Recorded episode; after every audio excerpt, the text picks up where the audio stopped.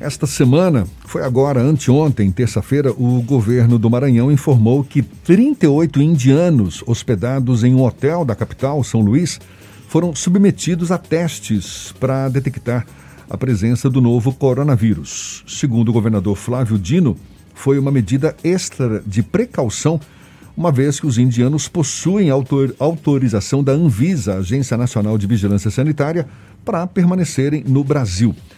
O governador do Maranhão, Flávio Dino, que é do PCdoB, é nosso convidado. É com ele que a gente conversa agora aqui no Issa Bahia. Seja bem-vindo. Muito obrigado por aceitar nosso convite. Bom dia, governador. Bom dia, Jefferson. Um prazer falar com você e com todos os ouvintes da rádio à tarde. Prazer todo nosso. Como é que o senhor avalia a decisão da Anvisa que autorizou a entrada desses indianos aqui no país? Nós temos um problema nacional desde o início da pandemia que não há controle em portos, aeroportos e fronteiras internacionais, diferente de outros países que têm adotado esse mecanismo.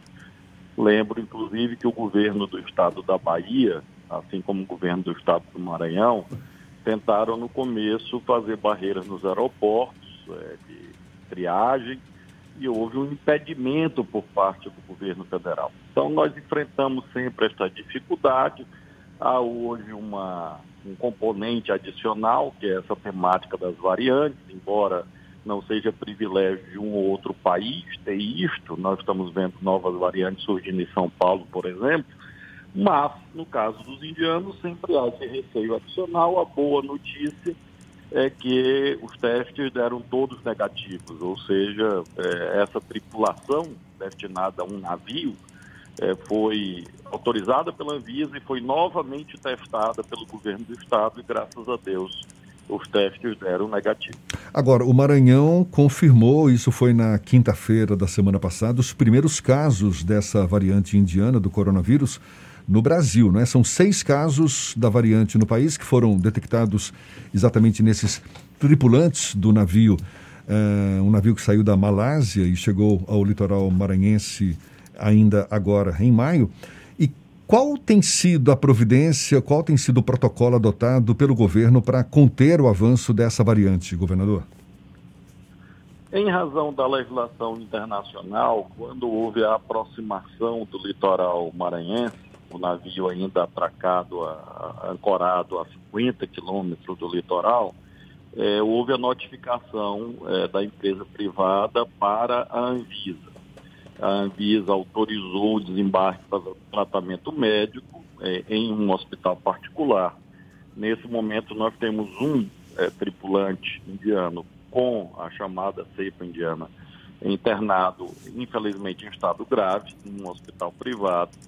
É, há todo uma, um protocolo sendo seguido dentro do hospital, que nós estamos acompanhando. É um hospital é, muito credenciado, muito respeitado nós fizemos testagem de todos os profissionais de saúde, todos os chamados contactantes.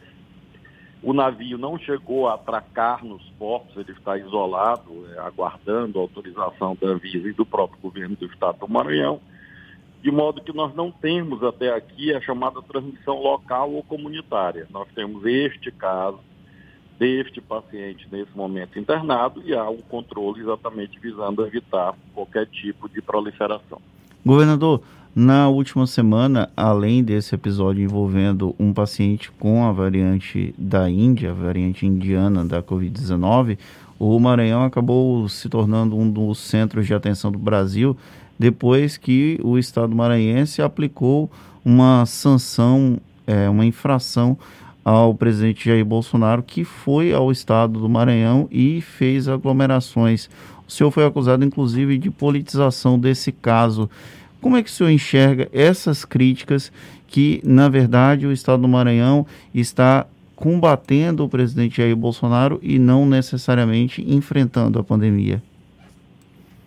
A lei federal e a lei estadual não são instrumentos de luta política a questão é, ética colocada é a seguinte: existe um cidadão ou uma cidadã que tem uma espécie de salvo-conduto para descumprir a lei e não ser punido, mesmo que esse cidadão seja o presidente da República, todas as pessoas que estão nos ouvindo haverão de concordar que é, vigora o princípio da igualdade de todos perante a lei. Esta foi a questão enfrentada pela fiscalização sanitária e houve a aplicação dessas sanções como haveria em qualquer outra circunstância, porque qual a autoridade que teria um fiscal para, por exemplo, investigar uma festa clandestina se o presidente da República promove aglomerações acima do limite permitido de 100 pessoas, sendo que praticamente ninguém usando máscara?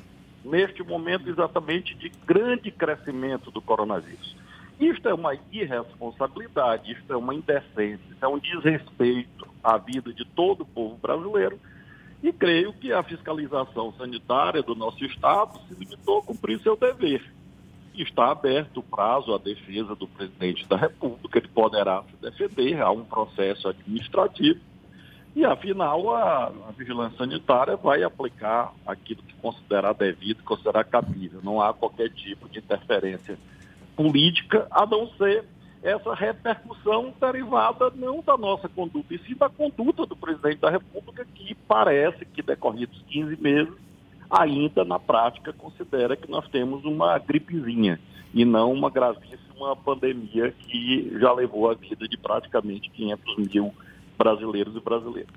Além do Maranhão, outros estados também têm legislações que impedem as aglomerações ou atos públicos, como o presidente Jair Bolsonaro tem realizado em diversos cantos do nosso país. Por que o Maranhão foi o único a ter coragem de aplicar uma infração ao presidente? Essa é uma questão que está apresentada ao debate público, não só das, das esferas administrativas, mas de toda a sociedade, porque nós temos uma conjuntura gravíssima. É importante sublinhar isso com todas as letras, com todas as sílabas, para entender que neste momento há um cansaço, um exaurimento de meios, inclusive materiais, escassez de insumos, hospitais lotados, num patamar muito alto já, e nós estamos vendo crescimento do, do coronavírus em, em, termos nacionais. Então, é, uma situação é, desta natureza é uma reflexão. É, qual o papel do presidente da República? Eu, nós podemos lembrar que a pandemia é, nos Estados Unidos, na França, na, no Reino Unido, na Alemanha, na Nova Zelândia, enfim, na China, é, em todos esses lugares, é, a, a, condução é da esfera federal. Aqui é o contrário, os estados se viram, os municípios se viram e o presidente da República faz festa, faz passeio, cada semana ele escolhe um meio de transporte, já passeou de lancha, já passeou de jet ski, já passeou de, de caminhão, já passeou de carro, garupa de moto sem capacete, já passeou é, de trator, enfim, ele fica passeando daqui da colar e objetivamente o problema está que todo dia nós temos famílias brasileiras chorando e, e sofrendo em razão deste quadro de desgoverno, de falta de gestão séria de um problema que é um dos mais graves da história do nosso país. A gente está conversando com o governador do Maranhão, Flávio Dino, que é do PCdoB. Governador, como é que o senhor avalia a decisão da CPI da Covid de convocar governadores para também depor na comissão?